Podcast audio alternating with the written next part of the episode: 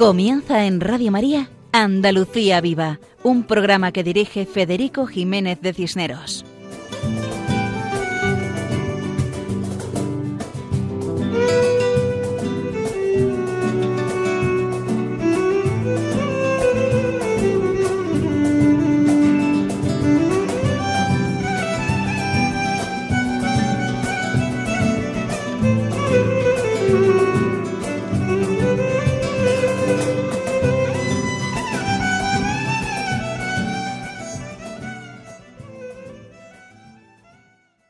Buenas noches.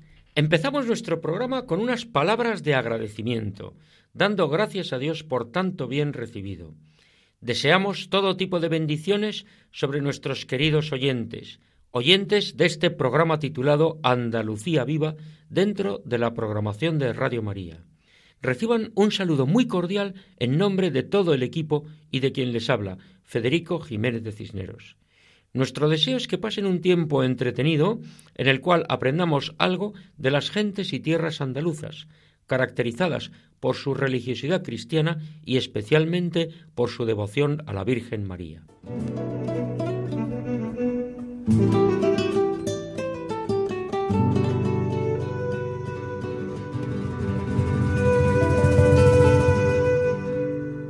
Este es un programa quincenal que se emite los lunes alternos de 1 a 2 de la madrugada en el horario peninsular y de 12 a 1 en las Islas Canarias. Y como es habitual, antes de comenzar el programa, recordamos cómo pueden contactar con nosotros. Lo más sencillo y eficaz es el correo electrónico con la dirección andaluciaviva@radiomaria.es. Repetimos, andaluciaviva@radiomaria.es y procuraremos contestar lo antes posible. Al finalizar este programa, repetiremos la dirección de nuestro correo electrónico. En el programa de hoy tenemos las habituales secciones dedicadas a nombres de poblaciones, conventos, cooperativas, personas que han dejado huella haciendo el bien, sin olvidar la música.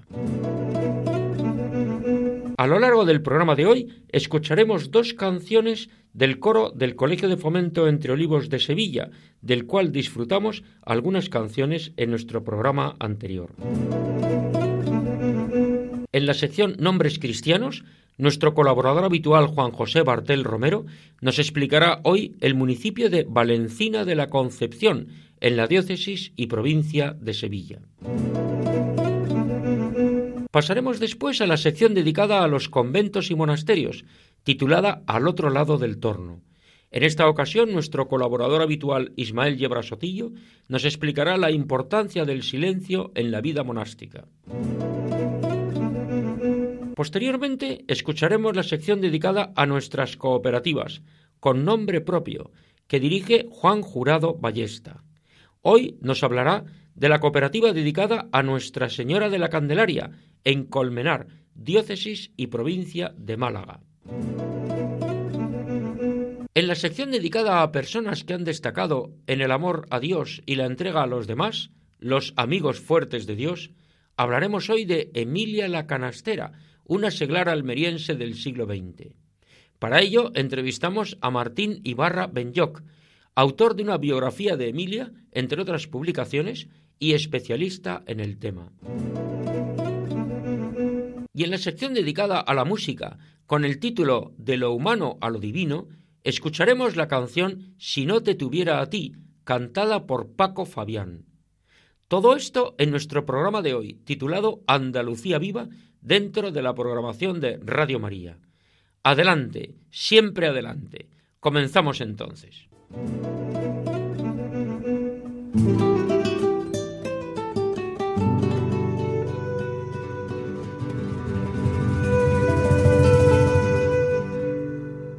En el programa anterior tuvimos ocasión de escuchar al coro del Colegio Entre Olivos de Sevilla.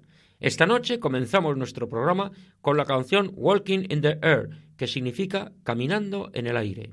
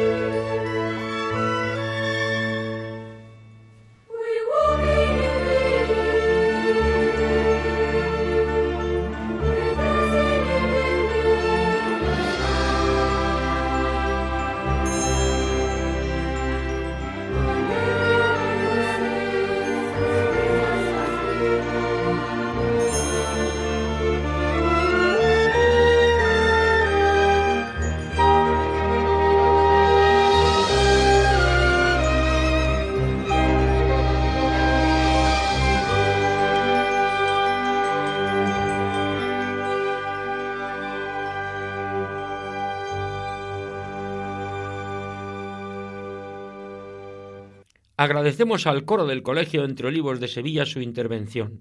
Continuamos nuestro programa con la sección Nombres Cristianos. Hoy Juan José Bartel Romero nos acercará al municipio sevillano de Valencina de la Concepción. Adelante, Juan José. Hola amigos de Radio María. Hoy nos acercamos al municipio sevillano de Valencina de la Concepción.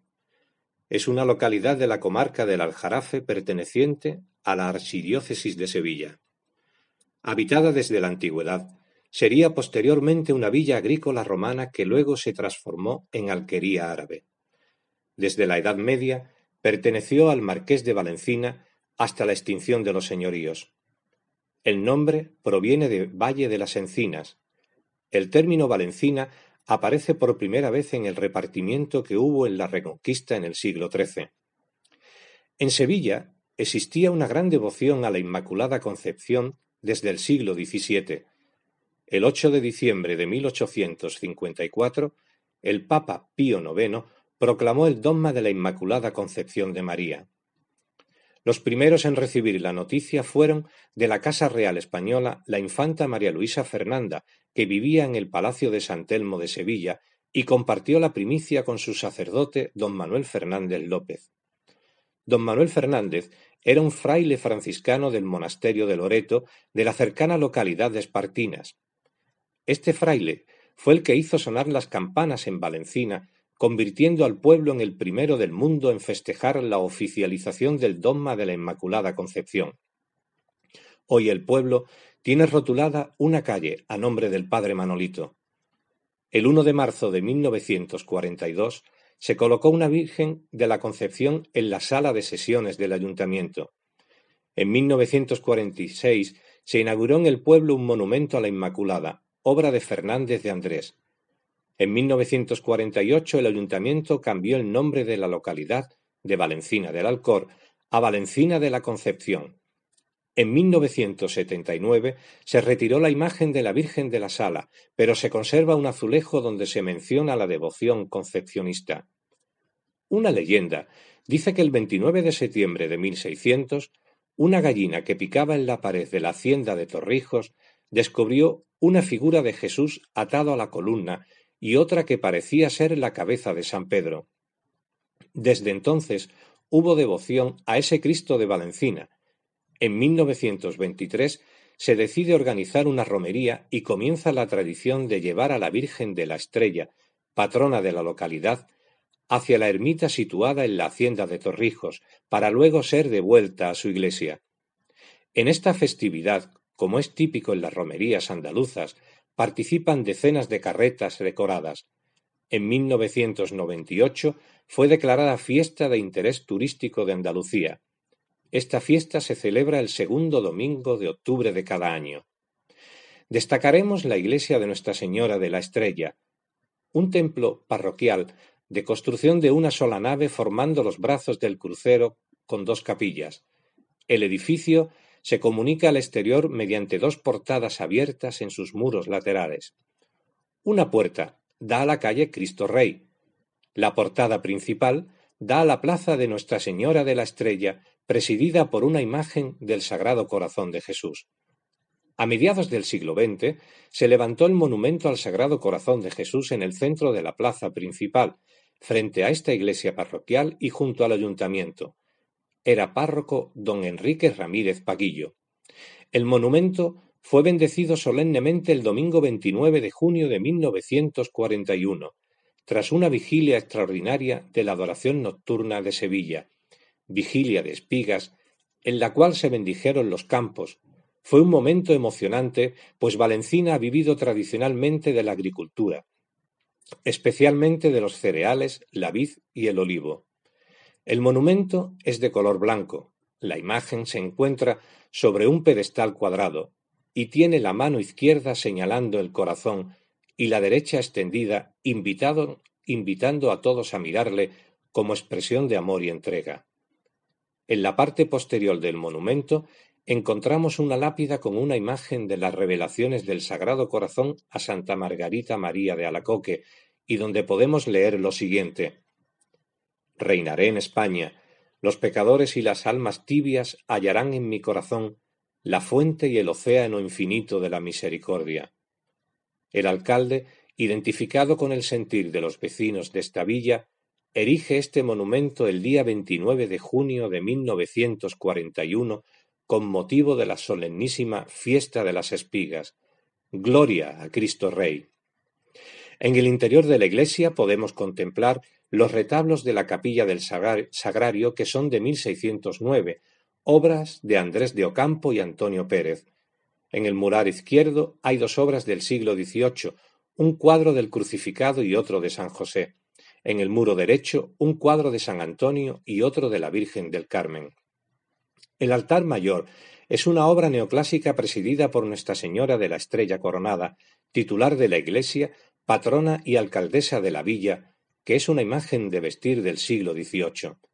Las esculturas que tiene la iglesia son un crucificado del siglo XVI, un exceomo, la Virgen del Rosario y otros santos del siglo XVIII.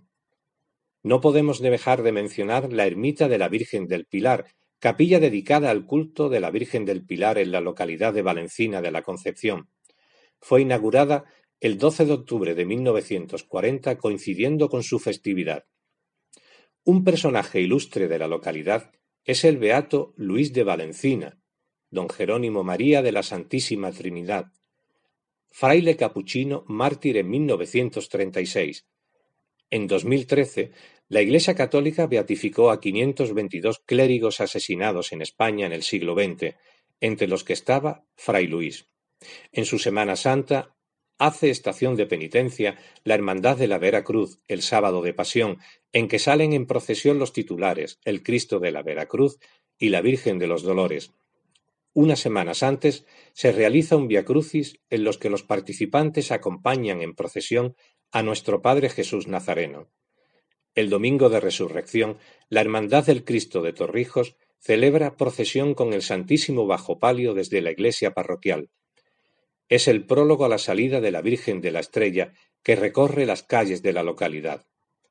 Y hasta aquí nuestro recorrido por Valencina de la Concepción. Hasta el próximo programa, amigos de Radio María. Muchas gracias, Juan José Bartel Romero, por tu explicación del municipio de Valencina de la Concepción, gracias a la cual hemos conocido la razón de su nombre y su interesante vida cotidiana, con numerosas cofradías, el monumento al Sagrado Corazón de Jesús en el centro del pueblo, expresión de fe y amor, y la devoción a la Virgen que viene de antiguo. Es Valencina de la Concepción una población con casi ocho mil habitantes y poco conocida a pesar de su interesante historia, en la cual ocupa páginas importantes su dimensión religiosa, como has tenido ocasión de contarnos.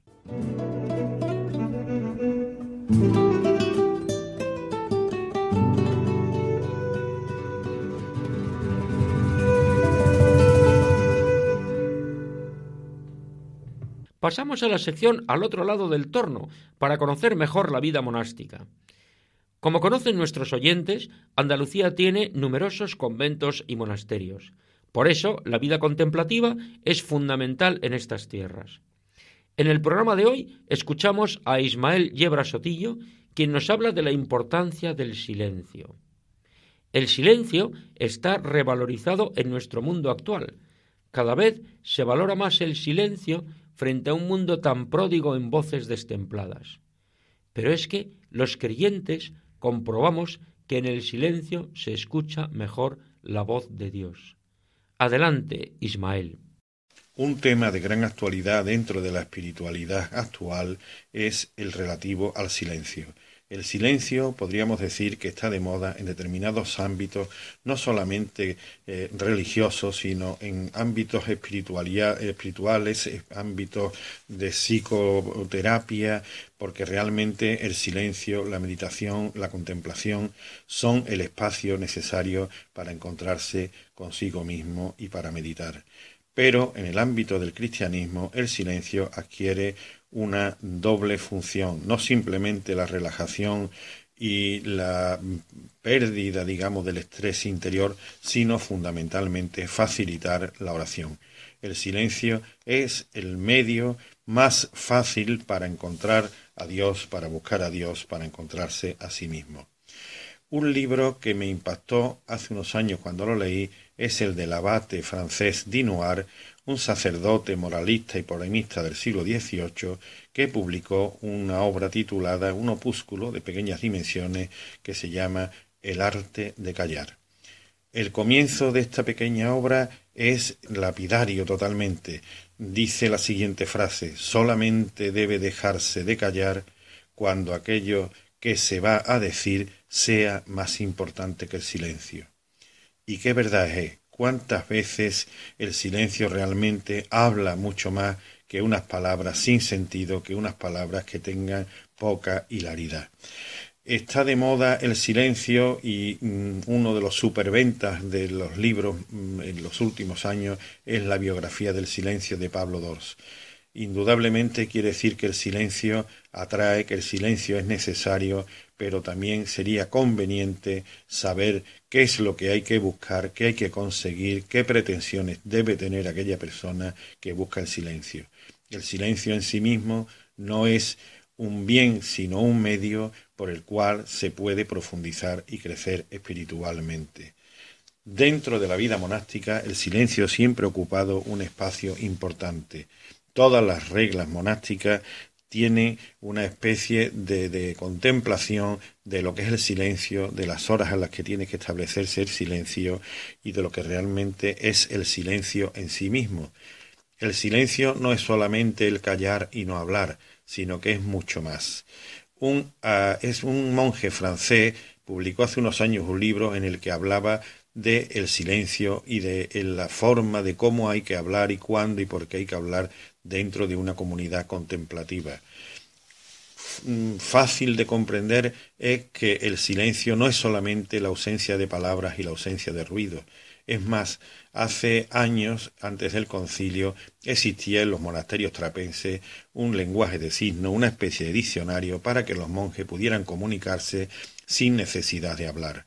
Actualmente esto está totalmente obsoleto porque realmente como dice también un abad eh, eh, español en una obra suya sobre el silencio, dice que, el silencio realmente es, es, un don, pero también es un don la palabra. El silencio es un medio, mejor dicho, pero fundamentalmente es un don la palabra. Lo que pasa es que la palabra hay que utilizarla correctamente cuándo hay que utilizar la palabra, cuándo se debe de hablar, cuándo, como diría el abate de Inuar, lo que se va a decir tiene que ser más importante que el silencio? Pues en primer lugar, cuando se va a hablar bien de alguien, cuando se va a edificar, cuando se va a corregir a un hermano dentro de la misericordia y dentro del cariño con el que se hace, no es útil en ese momento ni recomendable el silencio cuando realmente el hablar en justos términos significa una mejora, una ayuda a un compañero que busca también a Dios como nosotros en el silencio. Lo que se debe de condenar es el hablar mal, el difamar y el hablar por hablar, el mantener esa especie de soniquete que impide la meditación, que impide la relajación y que impide la búsqueda de Dios. Por ello, el silencio es un bien, pero no es un bien en sí mismo, sino que es un medio en el cual es más fácil encontrarse a sí mismo y a través del silencio y a través de la vida espiritual encontrarse con los hermanos y finalmente encontrar a Dios. Nuestro agradecimiento a Ismael Yebra Sotillo por sus explicaciones que nos ayudan a valorar el silencio. Te agradecemos especialmente esa reflexión en la cual nos apuntas que el silencio es el medio para encontrarnos a nosotros mismos, encontrar a los hermanos y encontrar a Dios. Y también en el camino de vuelta, porque si el silencio es camino para encontrar a Dios, el encuentro con Dios marca el camino para encontrarnos con los hermanos. Y este encuentro necesita frecuentemente de nuestro silencio y nuestra actitud de escucha al otro, igual que antes hemos escuchado la voz de Dios en nuestro corazón. Por eso, alguno recuerda que el silencio es el camino más directo para el encuentro con Dios y así poder encontrarnos mejor después con los hermanos. Muchas gracias y hasta el próximo programa.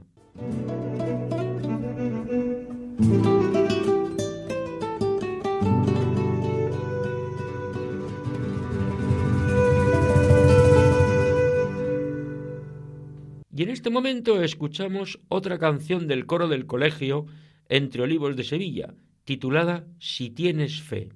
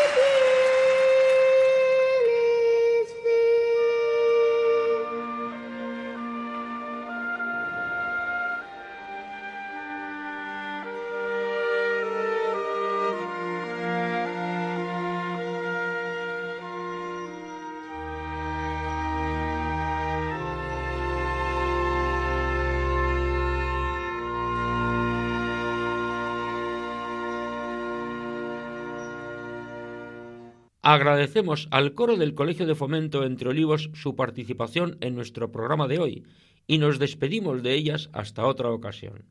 Pasamos a la sección titulada Con nombre propio, dedicada a las cooperativas andaluzas, donde nuestro colaborador Juan Jurado Ballesta nos hablará de la cooperativa de Nuestra Señora de la Candelaria de Colmenar, en la diócesis y provincia de Málaga.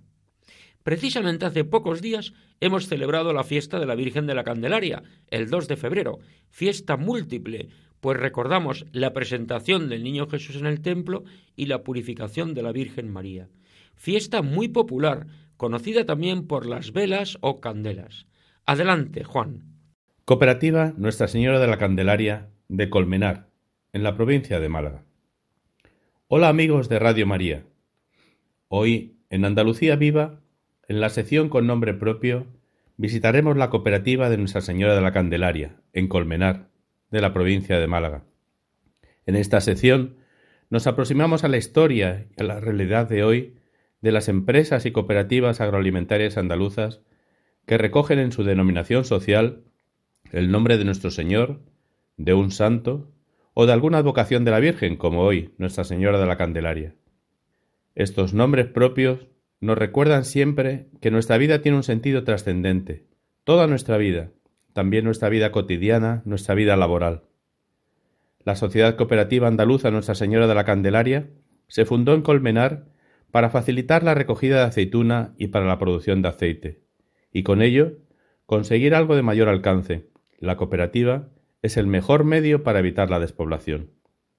Desde su nacimiento, la cooperativa tomó el nombre de la patrona de Colmenar, Nuestra Señora de la Candelaria. Colmenar, como toda su comarca, la Axarquía, mantiene un olivar propio, el más antiguo de la provincia, y se tiene constancia del envío de aceite de esta zona a la capital del Imperio romano. Aquí encontramos dos variedades autóctonas y exclusivas, la verdial de Vélez Málaga y la nevadillo blanco de la Axarquía. En esta comarca malagueña, unos ocho mil olivareros producen unos diez millones de kilos de aceite al año aproximadamente. Colmenar cuenta con unos tres mil trescientos habitantes. Es un precioso pueblo de la Axarquía malagueña, desde el que se disfruta de un inigualable paisaje de pinares de los montes de Málaga. Su nombre hace referencia a las colmenas de abeja que fueron su base económica. Hoy día se pueden comprar en sus tiendas excelentes productos naturales propios, aceite de oliva, vino, además de la tradicional miel. En el escudo de Colmenar, que data al menos de 1877, aparece una colmena rodeada de siete abejas, estos mismos símbolos los encontramos en el trono de la Virgen de la Candelaria y en su manto también del siglo XIX. La Virgen de la Candelaria está permanentemente presente en Colmenar, no solo en su cooperativa, sino también en su colegio público de infantil y primaria y hasta en su polígono industrial. Todo ello demuestra la devoción de los colmenarenses por su patrona. En la colina más elevada de Colmenar se sitúa la ermita santuario, declarada Monumento Histórico Artístico desde 1982, cuyo camarín preside la imagen de la Virgen de la Candelaria restaurada por el escultor Rafael Ruiz. Cada año, en Colmenar, el día 2 de febrero se celebra la fiesta de la Candelaria y de San Blas, comenzando con una misa rociera que este año cuenta con la presencia de su nuevo párroco, don Basile Ureche, de origen rumano. Después, la procesión realiza su recorrido durante unas diez horas parando en las casas de aquellas personas impedidas que no pueden salir a ver las imágenes. Es un día grande en Colmenar, donde se une la devoción y la diversión. Ese mismo día, 2 de febrero, también es una fiesta grande de la Iglesia en todo el mundo. Es el día de la Virgen de la Candelaria, o de la presentación de Jesús en el templo, o de la purificación de la Virgen después del parto. También se llamó Día de la Luz o del Encuentro en sus orígenes. Especialmente grandes este día en Perú y en México y en otros países hermanos americanos. En Andalucía, muchas poblaciones celebran este día con enormes candelas encendidas en la calle. Pedrera, Gilena, Casariche, Estepa de la provincia de Sevilla, Priego, Adamuz, Nueva Cartella, Cabra de la provincia de Córdoba, Polícar, Alama de la provincia de Granada. En Colmenar de la provincia de Málaga, tradición y religiosidad popular se unen no solo en las fiestas grandes anuales, sino también en el día a día de una cooperativa que en la actualidad integrada en el gran grupo aceitero de COP, produce y exporta un excelente aceite de oliva virgen extra, bajo la protección eficaz de su patrona, Nuestra Señora de la Candelaria. Adiós amigos, os esperamos en nuestro próximo programa de Andalucía Viva.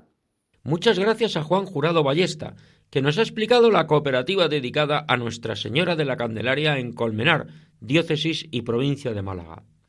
Y gracias por darnos a conocer que tiene el nombre de la patrona de Colmenar, de los tipos de aceituna y su importancia histórica, además de la miel que justifica su nombre, Colmenar.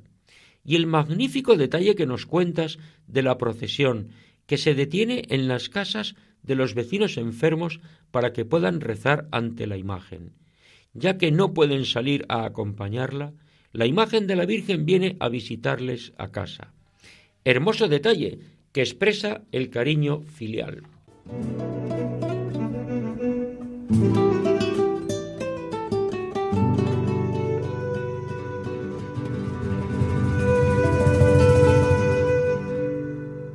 Estamos en Andalucía, tierra de María Santísima, dentro de nuestra España, España Mariana. Y este es el programa Andalucía Viva, de la programación de Radio María, que se emite los lunes alternos a la una de la madrugada, donde pretendemos dar a conocer la vida cotidiana andaluza, impregnada de una gran religiosidad y de una extraordinaria devoción a la Virgen María. En todos los rincones andaluces encontramos la devoción a la Madre de Dios, a la Virgen María Qué hermoso es comprobar cómo la devoción a la Virgen une a todos los andaluces y a todos los españoles. Porque la fe cristiana es el denominador común de la historia de España, y la devoción a la Virgen es un elemento fundamental en nuestra historia. Por eso España es conocida como la tierra de María, y Andalucía es un ejemplo en su devoción a la Virgen María, Madre de Dios y Madre nuestra. Y tras este recuerdo cariñoso a la Virgen, llegamos a la sección dedicada a las personas que han destacado en el amor a Dios y la entrega a los hombres, la sección que llamamos Amigos Fuertes de Dios. Esta noche vamos a hablar de Emilia Fernández, más conocida como la Beata Emilia la Canastera, una seglar almeriense del siglo XX. En esta ocasión nos acercamos a la parte más oriental de Andalucía, a la diócesis y provincia de Almería. Allá vivió a comienzos del siglo XX una mujer valiente que se llamaba Emilia, Emilia Fernández, de raza gitana y de trabajo canastera. Por eso, la historia la conoce como Emilia la canastera y la Iglesia la reconoce como Beata, la Beata Emilia, mártir de la fe en los años treinta del siglo XX, durante la persecución contra la Iglesia que sufrió España durante la Segunda República y la Guerra Civil. Y para hablarnos de la Beata Emilia la Canastera, hoy contactamos con Martín Ibarra Benyoc, que es autor de una biografía de Emilia y que además ha sido presidente de la Comisión Histórica para la Causa de los Santos de la diócesis de Barbastro Monzón, diócesis mártir por la cantidad de católicos que sufrieron martirio en esa misma trágica década de los años treinta del siglo XX.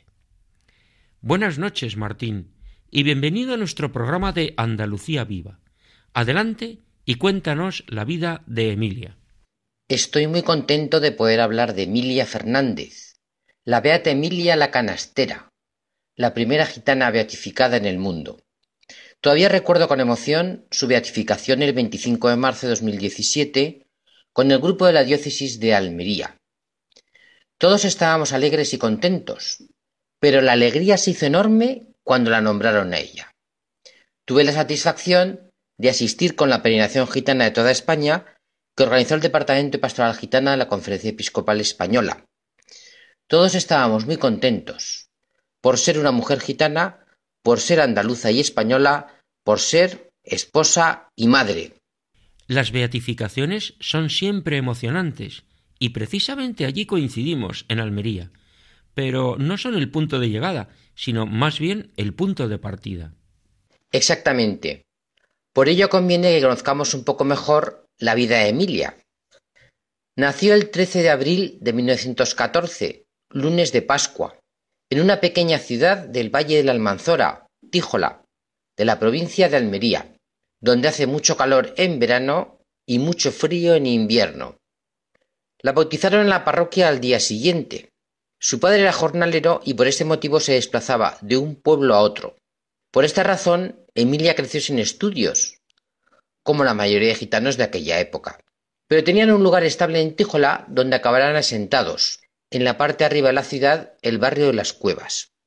El hábitat troglodita estaba muy extendido en aquella zona de Almería, lo mismo que en Granada. Tiene muchas ventajas, aunque me supongo que en aquella época tendría más inconvenientes que ventajas. Sí, sobre todo de higiene. Emilia aprendió de su padre a trabajar la estameña, y pronto será conocida como la canastera. En Tíjola había y hay un mercado todos los sábados, y la familia vendía sus trabajos ese día y en las ferias y mercados de los pueblos de alrededor. En este sentido, el horizonte vital de Emilia era el de una joven gitana de comienzos del siglo XX, familia, matrimonio, diversión y trabajo. Ella era guapa, alta, alegre y trabajadora. Una vida normal, dentro de su contexto y sin problemas aparente. Sus respectivos padres habían acordado la boda de ambos, pero el elegido Juan Cortés debía ir al servicio militar. Y justo en el momento en que ha de incorporarse a filas estalla la guerra civil, en julio de 1936. Muchos gitanos, también payos, no deseaban incorporarse a filas, y mucho menos si había guerra. El caso es que todo esto retrasó la boda entre Emilia y Juan, que se celebró por el rito gitano en febrero o marzo de 1938. Una cosa discreta, puesto que su marido había sido declarado prófugo. Amor en tiempos de guerra. Efectivamente, amor en tiempos de guerra. Durante los meses de guerra se celebran más bodas en Tíjola que en los años anteriores. Después de muchas peripecias, detienen al matrimonio. A Juan Cortés le acusan de ser prófugo y a Emilia de haber colaborado con él. Habían simulado que Juan tenía ceguera, echándole unos polvos que simulaban el tracoma. Los detienen a ambos y los llevan a Almería capital el 21 de junio de 1938. Es la primera vez que la gitana Emilia ve el mar, pero por poco tiempo, ya que va a parar a la prisión de Almería, conocida como Gachas Colorás, mientras que su esposo lo hace a la prisión del Ingenio. Fueron condenados por un delito que podía ser considerado de tipo político. Hasta aquí no hay nada llamativo en la vida de Emilia. Es en la prisión donde Emilia redescubre su fe cristiana, que estaba muy olvidada. Es curioso, es casi como una conversión en un ambiente difícil en la cárcel. Sí, desde el primer momento en que Emilia entra en la cárcel, llorando y desconsolada, se encuentran mujeres que le tratan con cariño y se interesan por ella. Sobre todo una de ellas, Dolores del Olmo Serrano, Lola. Pero todas las demás presas, todas ellas no gitanas, la tratan con respeto y cariño. Emilia observa que todas las tardes, cuando hay menos vigilancia, la mayor parte de las presas rezan el rosario. Conforme pasan los días, ella desea aprenderlo para poder rezar. Dolores del Olmo le enseña el Padre Nuestro, el Ave María y el Gloria, y le explica los misterios del rosario. El nacimiento de Jesús en una cueva, como ella. Nació y vivió pobre, como ella. Emilia comienza así una auténtica conversión, de la mano de su amiga Dolores y de la mano de la Virgen rezando el rosario, que aprende de memoria, excepto las jaculatorias en latín, muy complicadas para ella.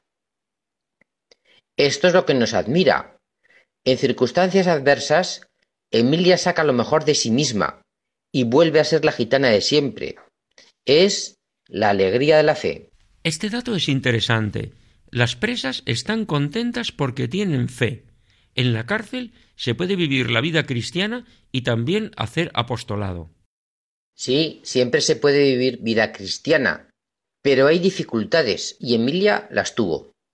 Además de ser la primera vez que estaba sin su familia y fuera del ambiente del pueblo gitano, era una joven que se acababa de casar y llegó a la cárcel embarazada. Su embarazo transcurre en su mayor parte dentro de la prisión. Allí pasa hambre, calor, humedad y frío. La celadora de la prisión, Pilar Salmerón, se ha dado cuenta del cambio de Emilia, la única gitana de todas las mujeres, que había llegado desesperada y llorosa y que ahora estaba contenta. Además se da cuenta de que Emilia reza el rosario e intenta averiguar quién se lo ha enseñado, porque rezar está prohibido. Como Emilia se niega a decirlo, Pilar Salmerón le promete que le aumentará su ración diaria de comida, y que escribirá para que su marido pueda salir de la cárcel. Emilia resiste la tentación de delatar a su amiga Dolores y comienza para ella el martirio de los sufrimientos. A ello añadirá la soledad, pues le pasan una celda de castigo húmeda, fría y lóbrega. Esto ocurre en el otoño e invierno del año 1938. Cualquiera que escucha la vida de Emilia se asombra de su fortaleza para proteger a las mujeres que la habían ayudado y catequizado. Poco a poco Emilia va subiendo los escalones que le acercan a la meta, que no es otra sino Dios. La gitana Emilia, que entró en la prisión guapa por fuera, comenzó a estar también guapa por dentro. Descubre en el grupo de presas a la iglesia de las catacumbas, que está alegre. Como expresaba una de ellas, Cantábamos, bailábamos, orábamos y llorábamos. Esto lo recordaba María Ángeles Roda, que entonces era una jovencita y asistió emocionada a la beatificación de todo el grupo de Almería y de Emilia el año 2017. Para ella fue todo muy emocionante. Comprobar y ver cómo la Iglesia católica reconocía la santidad de una presa con la que ella había convivido. Pero hablamos con Emilia. Esta poco a poco se transforma y se convierte en amiga de Dios, gracias a la oración. ¿Qué es la oración sin hablar con Dios? Contarle nuestras cosas, alabarle, darle gracias, pedirle perdón y ayuda. Su último mes de embarazo es terrible, por el frío, la humedad, las hemorragias y la soledad. Le han castigado a estar sola en una celda, con menos comida, sin atención médica ninguna. Emilia tiene fuertes hemorragias y está a punto de morir, pero no lo hace. Entonces da a luz en la cárcel. Entre gritos de dolor y jaculatorias, rodeada de las otras presas, Emilia da a luz en la prisión el 13 de enero de 1939 a una niña. Su catequista Dolores la bautiza y le pone de nombre Ángeles. Como Emilia está a punto de morir, al final la llevan al hospital de Almería, donde muere sola. Menudo final. La muerte no es el final. Desde un punto de vista humano, su vida acaba mal. Desde un punto de vista sobrenatural, acaba fenomenal. Pues al subir el último escalón se encuentra con Dios que abre sus brazos y le dice Pasa, Emilia, que te estaba esperando. Los gitanos tienen ya una beata a la que rezar como intercesora y a la que parecerse. Pueden aprender de Emilia a subir los escalones uno a uno, que les lleven al cielo, porque no cabe aspirar a menos, y lo mismo los no gitanos, no cabe aspirar a más. Emilia, gitana almeriense, enséñanos a ser alegres y simpáticos como tú. Emilia, mujer trabajadora, enséñanos a trabajar bien. Emilia, que fuiste esposa y madre en circunstancias difíciles, ayúdanos a llevar nuestro matrimonio y nuestra familia adelante. Emilia, que rezaste a la Virgen y conociste mejor a Jesús, ayúdanos a ser buenos hijos de María y amigos de Dios. Muchísimas gracias, Martín, por tu semblanza y especialmente por esta emotiva oración final de Emilia Fernández, de la beata Emilia la Canastera. Nos has explicado con mucha claridad la importancia de su vida, cómo el amor a Dios y a sus catequistas, esas mujeres que acercaron a Emilia a Dios en un ambiente de sufrimiento y de dolor que es purificado. Qué gran ejemplo de fortaleza y de amor nos muestra Emilia, beata, gitana, española y andaluza. Muchas gracias a Martín Ibarra, posiblemente el mejor conocedor de la vida de la beata Emilia la Canastera, por atendernos y contarnos tantas cosas buenas de ella. En nuestro programa queremos contar las cosas buenas de Andalucía, y Emilia es una mujer buena, cuya vida merece ser conocida, porque fue buena consigo misma, con los demás y con Dios.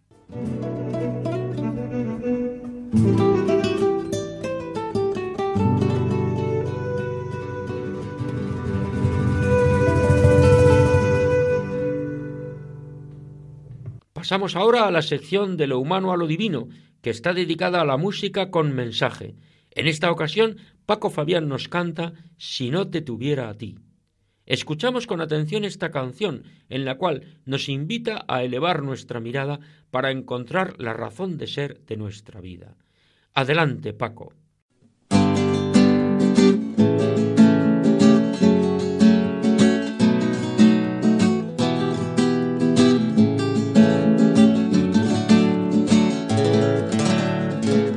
Estimados amigos, vuelvo con otro tema para esta sección de lo humano a lo divino. Se trata de una estupenda canción escrita por Jesús Alvarado y grabada por siempre así en su álbum Nep Flamenco. Este álbum salió al mercado el 15 de octubre del 2007 y que espero que, como a mí, os ayude a rezar. Seguro que sí.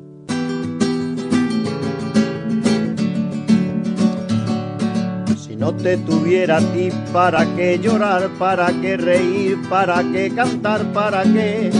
Para que este cielo, para que la luna y las estrellas, para que mis sueños de amor, para que la vida, para que si no te tuviera a ti moriría el tiempo, ya no tendría razón de ser, se derrumbarían mis por despertarme al amanecer. No me quedaría ni luz ni aire, ni esperanza, ni pan ni fe. ¿Para qué seguir si no te tuviera a ti?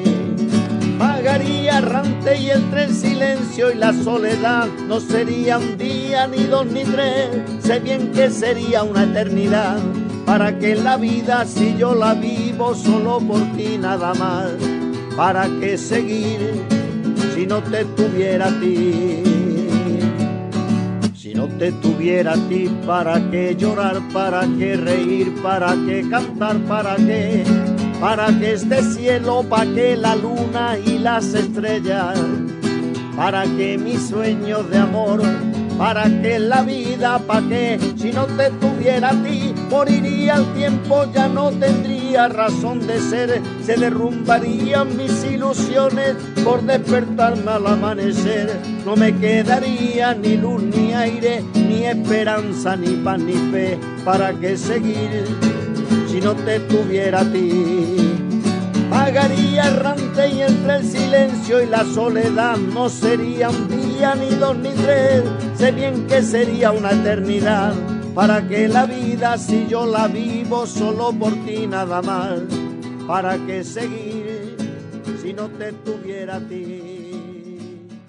Agradecemos a Paco Fabián su intervención en la sección de lo humano a lo divino, dedicada a la canción con mensaje nos quedamos con la idea de que si no te tuviera a ti, ¿para qué cantar? ¿Para qué la vida? La vida no tendría razón de ser. Y como nos invita Paco, esto lo aplicamos a nuestra oración. Gracias, Paco. Queridos oyentes, estamos terminando el programa de hoy. Antes de despedirnos, les repetimos nuestro correo electrónico para que puedan comunicarse con nosotros. Pueden escribirnos a la siguiente dirección andaluciaviva@radiomaria.es y les contestaremos con mucho gusto. Agradecemos todas las sugerencias. Desde Andalucía, tierra de acogida, tierra de María Santísima, reciban un saludo muy cordial de corazón de todos los que hacemos este programa con el objetivo de dar a conocer todo lo bueno que es mucho y solo lo bueno que tenemos en Andalucía. Y tras esta despedida por hoy, les invitamos a que continúen con la sintonía de Radio María, que es la emisora de Radio de la Virgen, que es la voz de la esperanza. Hasta el próximo programa, si Dios quiere.